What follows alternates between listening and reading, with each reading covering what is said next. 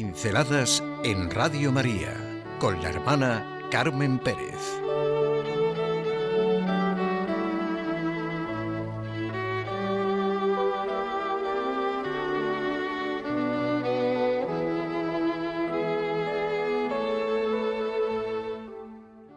Una experiencia vital, Virgen del Perpetuo Socorro. Las diferentes invocaciones de María sus distintos nombres son una experiencia vital que expresan la relación que a lo largo de los siglos han tenido los hijos con su madre y la madre con sus hijos. Estas relaciones se han transformado en objeto de veneración y de fe. Una experiencia vital, como digo, que por tanto marca la vida y produce opciones muy profundas en el modo de vivir la propia espiritualidad. María es la madre de la Iglesia porque ha dado a luz a Jesús, el Hijo de Dios. Jesús, agonizante en la cruz, la da como madre a su discípulo Juan. Ahí tienes a tu madre. María es el anticipo de la resurrección que nos espera. Es abogada, auxiliadora, socorro y mediadora.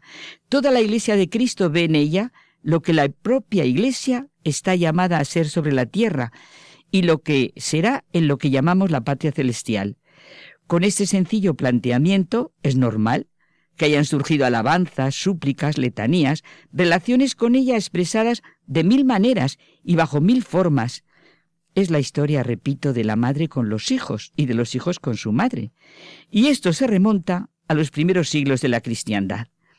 En un primer momento se la invoca y se la vive como Santa María, Santa Madre de Dios, Virgen de las Vírgenes sigue seguida de una serie de reflexiones y elogios de los orientales que serán como el germen de las futuras letanías marianas. En los monasterios comienza a cantarse el oficio de la Virgen Santísima. En el caminar de los siglos de la era cristiana siempre se encuentra junto a los hombres a María, la Madre. Una madre siempre presta a socorrernos. Vayan ustedes a los distintos hogares, a los hospitales, a cualquier sitio donde haya vida humana, y allí tiene que haber una madre. Fue su vocación, su destino y llamada, ser la madre. La experiencia a lo largo de los siglos nos confirma esa continua protección de María en todas las partes del mundo, auxilio de los cristianos, refugio de los pecadores, consoladora de los afligidos.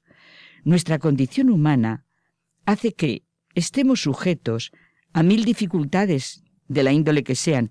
Siempre es necesaria la mirada y la ayuda de la madre. Tanto cuanto la vida parece aplastarnos o faltan las energías, como cuando hay que comunicar logros y alegrías. Siempre la madre. María en todos los sitios del mundo. María bajo miles de invocaciones, bajo miles de formas de presencia, bajo miles de nombres. No voy a enumerar ninguno, pero pónganse a pensar los cientos de invocaciones de nombres de la Madre que conocen. Hoy vivimos la advocación de sentirla nuestro socorro. Nuestra Señora del Perpetuo Socorro. Mi madre la quería y la llevaba siempre en una medalla a su cuello, en la cabecera de su cama, el icono de la Virgen del Perpetuo Socorro. Y el día 27 de junio, día de Nuestra Señora del Perpetuo Socorro, tuvo un hijo. Desde luego, si llega a ser niña, se hubiera llamado Socorro. De hecho, después de su nombre, en su partida de nacimiento y bautismo consta el del perpetuo socorro. Desde el primer momento, la Iglesia Universal siente que María es socorro, perpetuo socorro. Seguro que conocen el icono de Nuestra Señora del Perpetuo Socorro. No es sólo una imagen o retrato de María, es una escena. Es un pedazo de vida el que se vive en el icono. Su origen es incierto, se estima que fue pintado en el siglo XIII o XIV. Parece ser copia de una famosa pintura de Nuestra Señora pintada por el mismo San Lucas. Dejo la historia del icono y veo con ustedes la escena. Es un momento muy gráfico y simbólico de la vida de María con su hijo en los brazos. Los encantos del retrato son muchos, desde la ingenuidad del artista, quien quiso asegurarse de que la identidad de cada uno de los sujetos se conociera, hasta la sandalia que cuelga del pie del niño. El niño siempre con esa expresión de madurez que conviene a un Dios eterno en su pequeño rostro, está vestido como solían hacerlo en la antigüedad los nobles y filósofos, túnica ceñida por un cinturón y manto echado al hombro. El pequeño Jesús tiene en el rostro una expresión de temor y con las dos manitas aprieta la derecha de su madre, que mira ante sí con actitud recogida y pensativa, como si estuviera recordando en su corazón la dolorosa profecía que le hiciera Simeón, el misterioso plan de la redención. Las iniciales, al lado de la corona de la madre, la identifican como la Madre de Dios. Las iniciales al lado del niño significan Jesucristo.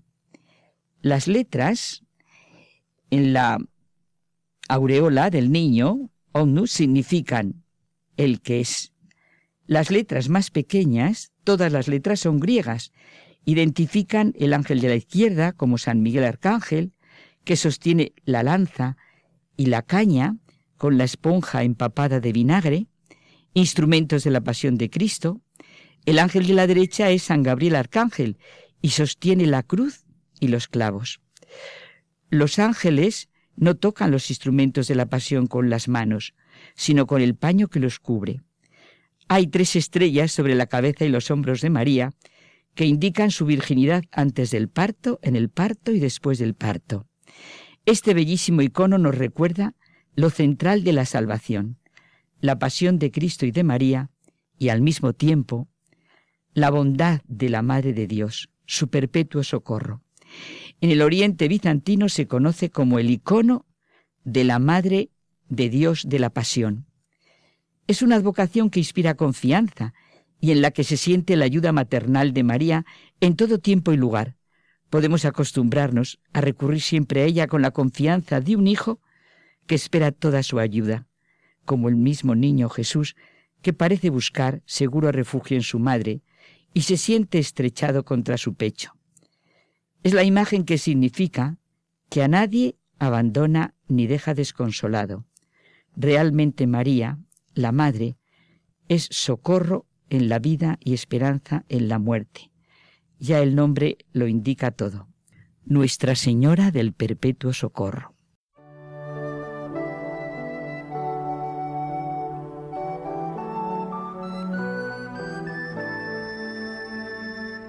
Pinceladas en Radio María con la hermana Carmen Pérez.